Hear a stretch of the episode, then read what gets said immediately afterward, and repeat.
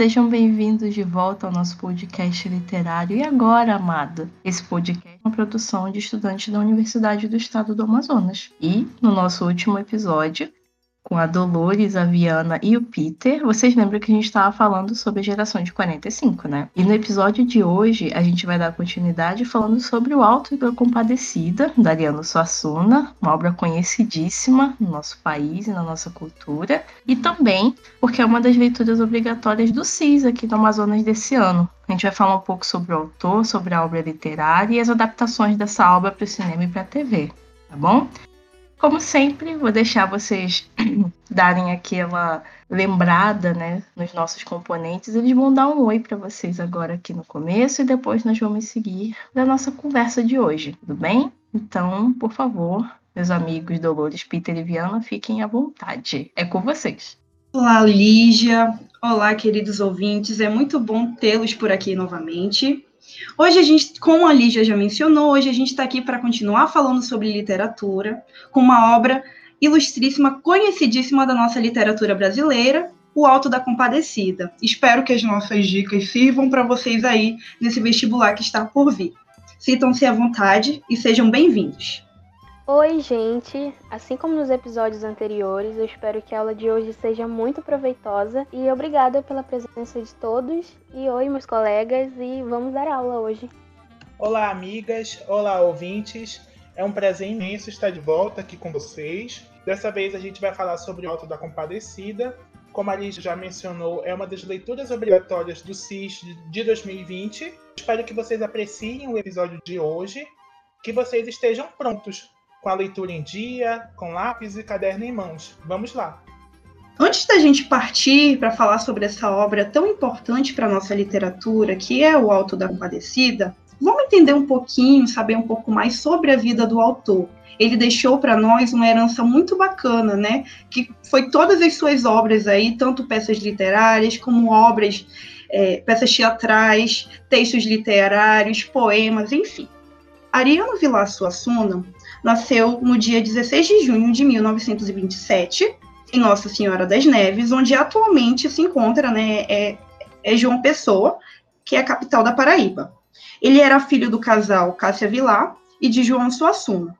João Suassuna, por sua vez, era governador da Paraíba, mas quando o Ariano completou um ano de idade, ele deixou esse cargo e toda a sua família foram viver em uma fazenda. E eles viveram nessa fazenda entre 1933 e 1937. Já quando o Ariano Suassuna tinha 15 anos, ele foi viver em Recife, onde ele completou o ensino médio. É, ele começou a cursar a faculdade de Direito e com um colega de faculdade, acredito eu, eles fundaram o Teatro do Estudante em Pernambuco.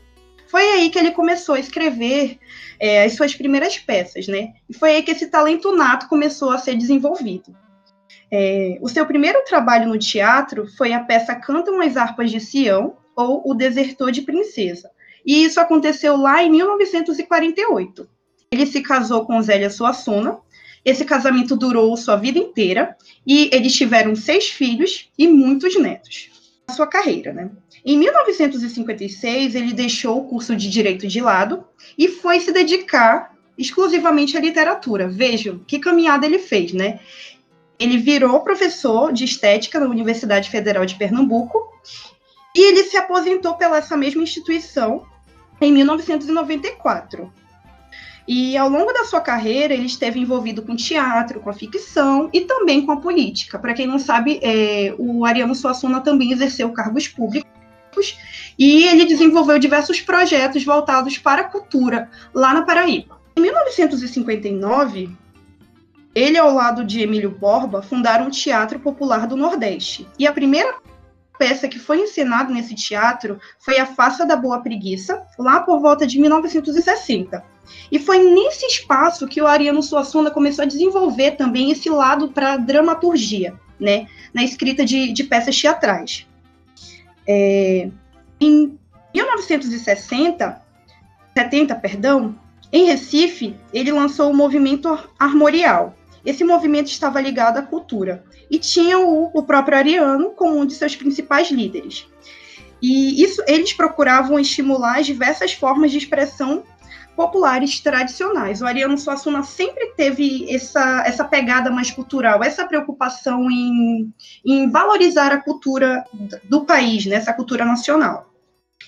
É, esse movimento foi lançado em um concerto, né, que esse movi movimento armorial, perdão, ele foi lançado com um concerto chamado de Três Séculos de Música Nordestina, do Barroco ao Armorial, e foi acompanhado por uma exposição envolvendo várias, várias expressões artísticas, como gravura, pintura, escultura, e foi durante esse período que ele esteve envolvido aí na política, né, essa influência talvez tenha favorecido também para ele lançar mão desses grandes projetos culturais. Ele foi também membro fundador do Conselho Federal de Cultura e, e, posteriormente ele foi secretário de Cultura do Estado de Pernambuco, né, mais outro cargo político aí, durante o governo de Miguel Arraes. Então, a ideia de promover essa cultura nacional, sob várias formas, literatura, música, teatro, dança, artes plásticas, tocava especialmente Ariano Suassuna, como vocês puderam ver aí por esses projetos que eu acabei de mencionar. Ele sempre foi avesso a certa internacionalização. Isso pode ser atestado em diversos é, vídeos, entrevistas que tem do Ariano Suassuna aí na internet. Bem, Ariano Suassuna também foi membro da Academia Brasileira de Letras, né? nada mais justo. É, ele foi eleito para a academia em 1989 e ele tomou posse em 1990 e foi o sexto ocupante da cadeira de número 32. Um pouco de suas obras. Em termos mais literários, ele sempre criou, é, ele sempre, sempre fez criações fazendo uso de elementos mais locais, né? Isso pode ser atestado muito bem no Alto da Compadecida e também em outras obras, escrituras que ele fez também. Ele sempre voltou para essa cultura nordestina, sempre buscando valorizar esses traços culturais, essa cultura regional, né? E são de sua autoria, como a gente vai falar hoje sobre o Alto da Compadecida, O Santo e a Porca e Faça da Boa Preguiça, que são é, peças teatrais muito conhecidas dele, né? É, então, o Ariano Suassuna escreveu muito ao longo de sua carreira, ele teve uma carreira assim brilhante, vocês puderam ver pelo currículo que eu acabei de mencionar. E as suas publicações, elas eram, não sei se eu posso me arriscar e dizer que elas eram híbridas, porque elas ultrapassaram, elas atravessaram diversos gêneros literários. E elas foram para além da ficção e do teatro. Ele também deu à luz a poemas e ensaios. Ele produziu por volta de cinco livros de ficção, 17 peças teatrais e seis obras poéticas, fora as suas ideias, impressões, que eram reveladas em entrevistas que ele dava né, pela televisão, é, que também ficaram marcadas aí. Se vocês forem na internet, tem diversas frases do Ariano Suassuna, né? Diversas ideias e impressões que ele dava, assim, que as pessoas acabavam é, captando e colocando na internet. As suas obras, embora ele é, apresentasse essa certa aversão à internacionalização, as suas obras foram muito traduzidas. Foram traduzidas para o alemão, para o espanhol, para o francês, holandês, inglês, italiano e também polonês. Com relação à poesia, esse lado da poesia, né, é, não é tão conhecido, porque foi na, a partir da dramaturgia que ele acabou se consagrando aí no mundo literário, né, no mundo das artes, de modo geral. Ele era menos conhecido por seus versos do que pelas suas peças de teatro. E essa obra poética do autor é caracterizada por uma certa complexidade. Os seus versos geralmente eram muito biográficos, densos e cheios de significado. E ele se baseava muito na tradição popular brasileira, especialmente no sertão nordestino. Embora ele também mescle aí um pouco da cultura erudita. O Santo e a Porca, é, ele fez uma espécie de releitura de Plauto, que é um escritor latino aí muito, é, muito, não sei se eu posso dizer renomado, mas muito conhecido aí mundo afora. Né? E o Ariano Suassuna fez uma adaptação bem nordestina, bem brasileira dessa, dessa peça. Né? Ele tinha poemas construídos muito com base na oralidade. Ele também fez mesclas de cenas reais com cenas imaginárias e também fantasiosas. A maior parte dessa criação mais poética, mais lírica, gira em torno de temas como exílio, é, do reino, da origem e da, da própria figura do pai. Existem passagens assim de poemas que vocês podem encontrar pela internet, né? Que falava da figura do pai, falava como ele havia sido morto, né? Ele, o pai dele foi morto quando ele tinha por volta de três anos, né? Por questões políticas, e ele fala em alguns poemas sobre essa figura aí, que eu acho que ele não teve tempo de conhecer muito bem, né? Em relação ao formato de escrita, os verbos, esses versos, né, esses poemas feitos por ele são conhecidos por carregarem elementos aí do barroco. Ele nos deixou, infelizmente, né, é, ele teve de nos deixar, ele morreu em 2014, e ele acabou nos presenteando aí, deixando um legado importantíssimo, muito bonito de se ver, né, é, obras que exercem. Olha, gente, é, o Alto da Compadecida foi escrito, eu acho que nos anos 50, e ainda exerce grande importância hoje, tanto que é uma das leituras obrigatórias do CIS. E a gente vai tentar né, saber um pouquinho agora por que, que essa, essa obra tem tanta importância para a nossa literatura brasileira e talvez porque ela tenha sido escolhida né, para ser uma das leituras obrigatórias do vestibular do CIS desse ano. Agora a nossa amiga Viana vai explicar um pouco mais sobre essa obra, sobre os personagens para vocês. É com você, Viana. Muito obrigada, Dolores, pela sua ótima exposição e depois dessa explicação completa sobre a vida do Ariano Suassuna, irei dar continuidade trazendo algo mais específico da sua obra, que é o Alto da Compadecida. Essa obra ela foi escrita em 1955. É uma peça que a gente vai estar dividido em quantas partes? Em três atos, ou seja, basicamente para que vocês possam compreender, são três capítulos. Ela foi encenada pela primeira vez em 1956, que foi um ano após ela ser escrita, foi no Teatro de Santa, Santa Isabel, em Recife, em Pernambuco. E essa, essa obra, esse Alto da Compadecida, ela realmente foi escrita para ser encenada, porque ela é uma peça. E sendo um drama do Nordeste brasileiro, é, ela vai mesclar justamente elementos como a tradição da literatura de cordel, os traços do barroco católico brasileiro e tem uma presença muito forte no que diz respeito à comédia, e também à cultura popular e às tradições religiosas. E no que diz respeito à escrita, também vai haver é, traços de uma linguagem oral.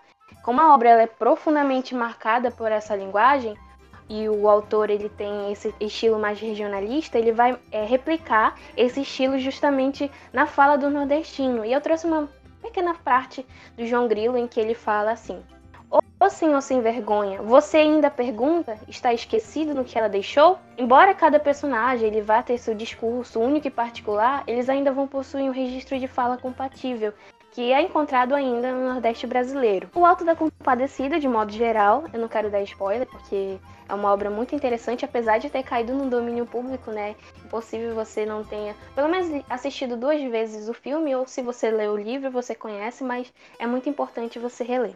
E essa história, é uma, a peça ela vai mostrar as aventuras de dois grandes personagens, que é o Chicó e o João Grilo. Eles trabalham numa padaria. Essa padaria, os donos são muito cruéis, miseráveis e sofrem bastante. E eles são bem pobres e acabam dependendo das suas mentiras para sobreviver. E eles estão sempre enganando alguém, é, saindo com alguma invenção, e isso é sempre cabeçado pelo João Grilo. Ele é muito inteligente e sempre consegue contornar esses problemas. Para exemplificar, eu trouxe a primeira mentira, que é o que dá início a tudo, que é quando o cachorro da mulher do padeiro ele fica doente, aí os, ambos são encarregados de ir até o padre pedir, o padre da igreja pedir para que ele venha benzer o animal, né? Porque ele estava doente. Mas o padre vai se recusar, óbvio, né? Ele vai achar aquilo uma ofensa para sua pessoa. Aí que entra a mentira do João Grilo. Ele vem lá, toda a sua esperteza, bem. Aí ele diz que o animal, na verdade, é de um coronel, que é o Antônio Moraes, que é um fazendeiro muito rico. E que o padre temia, e assim como o padre, assim como todas as pessoas ali temiam. E é nessa hora que o padre ouve o nome do, do coronel, na hora ele muda de ideia. E o fim que essa mentira toma, vocês têm que ler, porque você me fez chorar de tanto rir. É, eu, apesar de eu já ter lido e, assistido o filme diversas vezes, é algo tão inovador que a cada leitura você vai encontrando traços novos. E é, é essa característica do Alto da Compadecida, né? É, é, são situações cômicas e trágicas ao mesmo tempo. E essa mentira vai puxando outra e, e até que chega em Jesus e Maria para resolver, literalmente. Na questão da estrutura da obra, o tempo vai ser psicológico porque é, é atemporal. Ele apresenta uma situação que foi que acontece, a gente encontra até pessoas vivendo nesse, nesse contexto, no destino, e a gente consegue apontar traços, infelizmente, ainda acontecendo nesse aspecto. E o, o tempo psicológico é, é justamente é, no momento em que acontece lá o Tribunal Celeste, que é o espaço, acontece o físico, que é a cidade de Itaperoá, que é no interior da Paraíba, e o espaço psicológico é justamente o, o Tribunal Celeste, que, que é no céu, quando eles encontram Jesus e Maria, e enfim, toda eles se reúnem, que é muito lindo a forma, é muito engraçada a forma como é descrita. Enfim, mesmo assim, através dos personagens, a gente acaba conseguindo pegar uma essência do Nordeste brasileiro.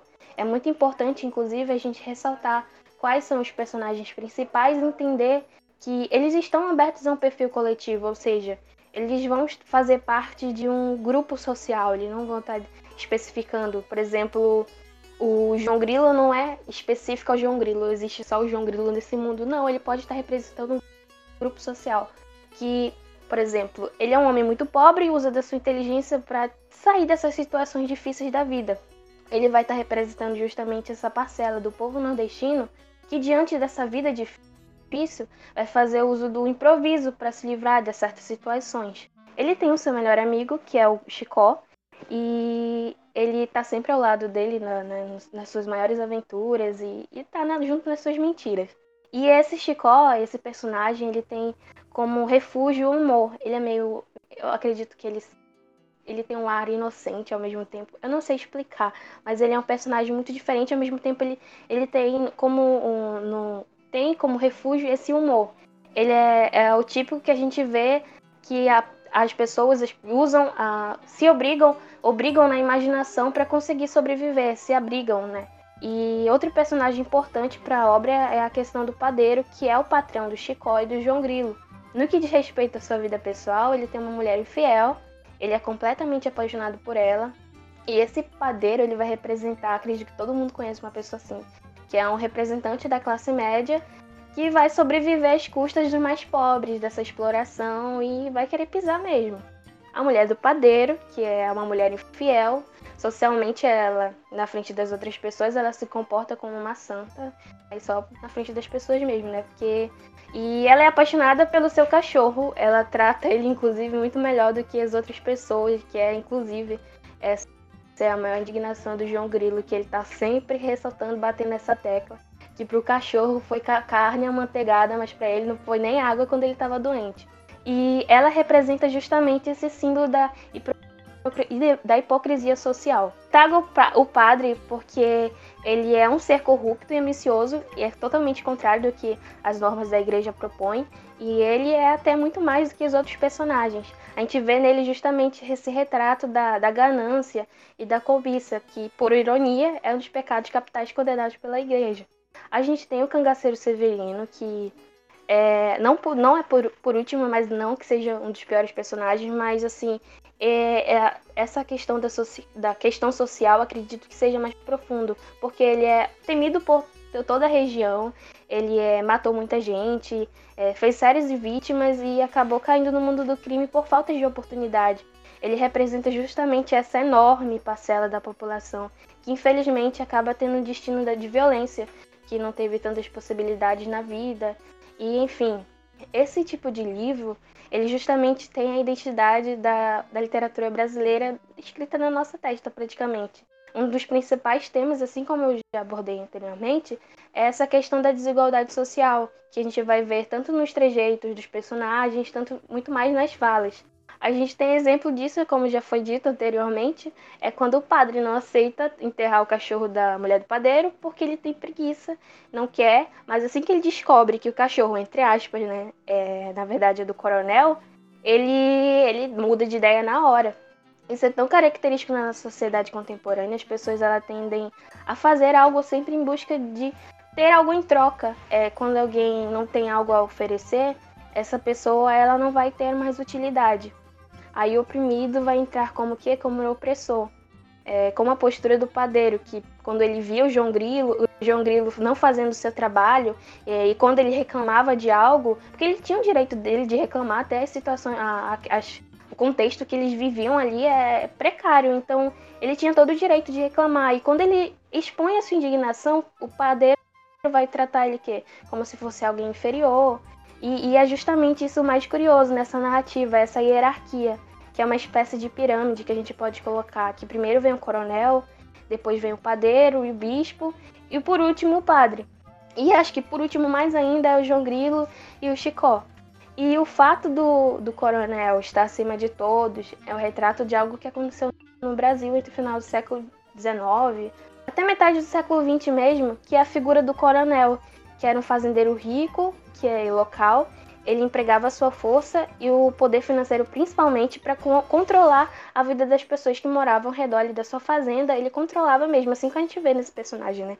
Esse poder ele reforçava pela intimidação e principalmente pela troca de favores. As pessoas que viviam ali sob o controle, elas eram obrigadas a viver, a votar. Aquele voto de cabresto, se você está estudando história agora, você vai compreender que é o voto de cabresto, que é, eles eram obrigados a votar nos políticos que eram apontados pelo coronel, que se não votasse tinha suas consequências. É, era uma rede de controle corrupta, que era aquele ciclo, né, que infelizmente se fez presente por muito tempo no Brasil. E é esse personagem, Coronel Antônio Moraes, que é, compõe essa narrativa, que é esse homem nessa narrativa. Se ele não consegue as coisas através do seu poder financeiro, ele vai intimidar até conseguir. E é justamente isso, essa obra riquíssima que é, faz parte dessa nossa literatura, felizmente faz parte da, da, nossa literatura, traz algo cômico e ao mesmo tempo trágico, e que eu espero que outras possa, possa alcançar outras pessoas e que ela venha ser passada de geração em geração, assim como a gente está tendo o privilégio de ler e falar sobre ela hoje em dia. E agora, meu amigo Peter vai dar continuidade a exposição de conteúdos da aula de hoje. Obrigado, Viana, pela sua exposição. Antes da gente falar sobre a adaptação mais conhecida para a TV e para o cinema de O Alto da Compadecida, essa com os atores Celton Mello, Matheus Nastergaile e Fernanda Montenegro, é importante dizer que essa não foi a primeira adaptação da obra para as mídias audiovisuais. Como eu já falei, apesar de ser a mais conhecida, há também uma versão muito legal que foi lançada nos anos 80 chamada Os Trapalhões no Alto da Compadecida, que foi dirigida pelo Roberto Farias e estrelada, é claro, né, pelos atores conhecidos como Os Trapalhões, Renato Aragão, Mussum, é, Dedé, Zacarias, e também por, outros atores muito conhecidos é, na época, que era o Raul Cortez, a Cláudia Jimenez e a Betty Goffman. Essa adaptação ela fez muito sucesso na época e levou mais de 2 milhões e meio de espectadores ao cinema. Hoje em dia ela é um pouco difícil de ser encontrada, né? Mas eu lembro que tinha uma versão dela no YouTube e fica a recomendação para vocês porque vale muito a pena ir atrás dela. Agora voltando à versão de O Alto da Compadecida, que foi dirigida pelo Guerra Reis, ela foi escrita pelo diretor em parceria com Adriana Falcão e, jo e João Falcão. Foi lançada primeiramente como uma minissérie que tinha duração de 2 horas e 37 minutos e foi exibida em quatro episódios no ano de 99. No ano seguinte, o diretor fez um trabalho de adaptação da minissérie e realizou uma versão de 1 hora e 24 minutos, resultando no filme que foi exibido nas salas de cinema. De acordo com dados da Ancine, é, o filme foi um dos mais populares no ano do seu lançamento e está nas, na lista dos filmes nacionais que mais atraíram público desde 95, com 2 milhões 157 mil e 166 espectadores pagantes.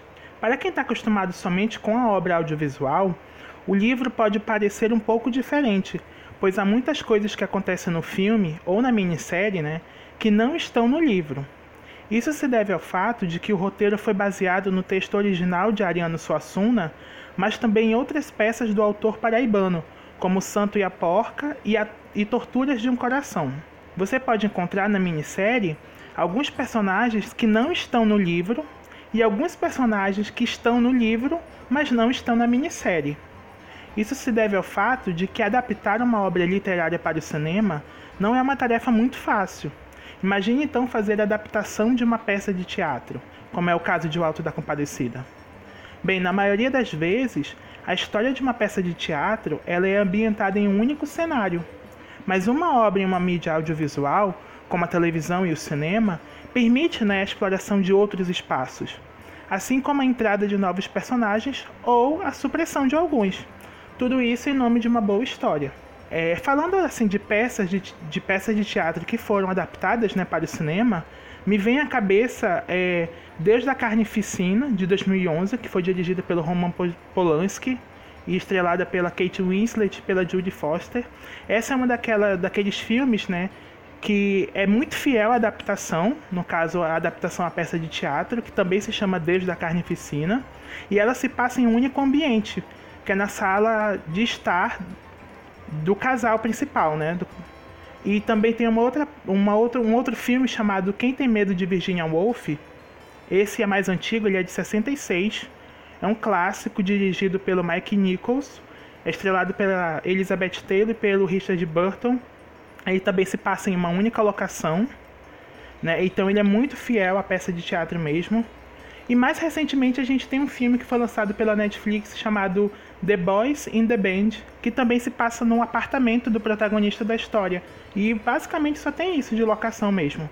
Não é o caso de O Alto da Compadecida, que como eu já falei, o, o diretor né, conseguiu é, fazer com que a história ficasse diferente da peça de teatro, então ele trouxe novos personagens, ele também trouxe novas locações, né, para não ficar tudo só naquele mesmo espaço, naquele mesmo ambiente. Bem, o que eu quero deixar registrado aqui nessa minha fala é que isso não significa de forma alguma que o cinema ou a televisão é melhor do que o teatro. Muito pelo contrário, são formas de entretenimento diferentes entre si e cada uma delas né, tem as suas particularidades e consegue produzir efeitos diferentes em quem assiste. Portanto, fica aqui a nossa dica de, além de ler a obra, você também pode conferir, pode não, deve, né? Conferir também as, adap as adaptações que foram feitas para o cinema e para a TV. Muito obrigada, meus queridos, pelo esse bate-papo de hoje, que foi super legal. Eu, particularmente, adoro o Alto da Compadecida. Acho uma obra maravilhosa, uma obra que sabe, demonstra muito bem como a, a cultura nordestina acontece, como ela se formou. E é muito caricato, né? Acho que todos nós crescemos já conhecendo o Alto da Compadecida, se não em livro, pelo menos em forma de série de TV, posteriormente como filme, do Guel Arraes, que é uma obra excelente, eu recomendo a todos que assistam. E esse foi o nosso tema de hoje. Agora eu vou deixar que os nossos amigos deem aquele recadinho final para vocês, né? para não ficarem com saudade. E posteriormente vamos aos nossos informes, tá bem? Então, meus amigos, palavra final de vocês.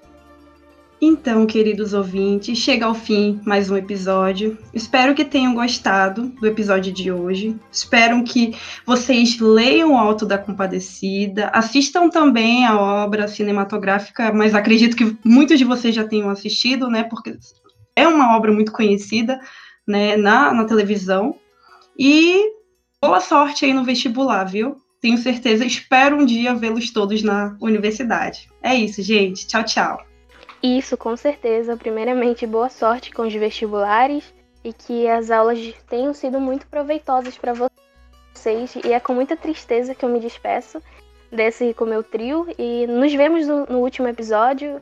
Eu espero que vocês possam estar bem seguros e que a gente possa trazer um último tchau e que seja bem reconfortante nesse momento, porque a gente, como já foi vestibulando, a gente sabe tudo que vocês passam, a gente já passou, mas calma, vai dar tudo certo e é isso. Eu quero agradecer primeiramente aos nossos ouvintes.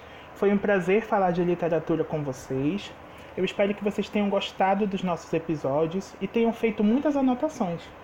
Lembrando que a gente volta no 11 episódio para fechar essa temporada.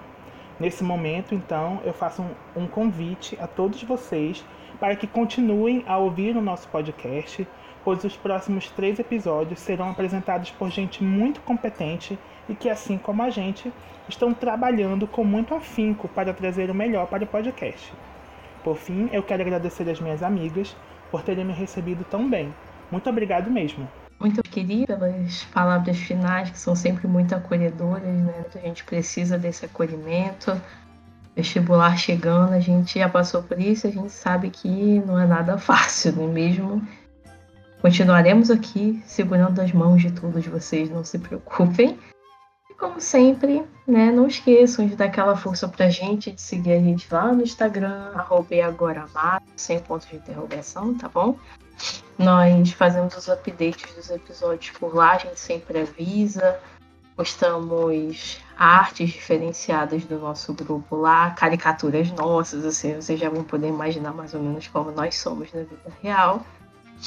Claro, eu, Lígia, agradeço muitíssimo a presença de todos, principalmente da nossa audiência, né? Sem vocês nada disso seria possível.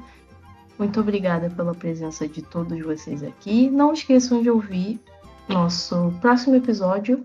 Bom, fiquem de olho. Nós vamos falar sobre o caos do pós-modernismo e teremos outros amigos aqui também para ajudar a gente. Vocês vão saber quem é, se vocês ouviram o piloto, então se não ouviram, vão lá ouvir. tá bem? Muito obrigada pela atenção. Continuem aqui com a gente e até!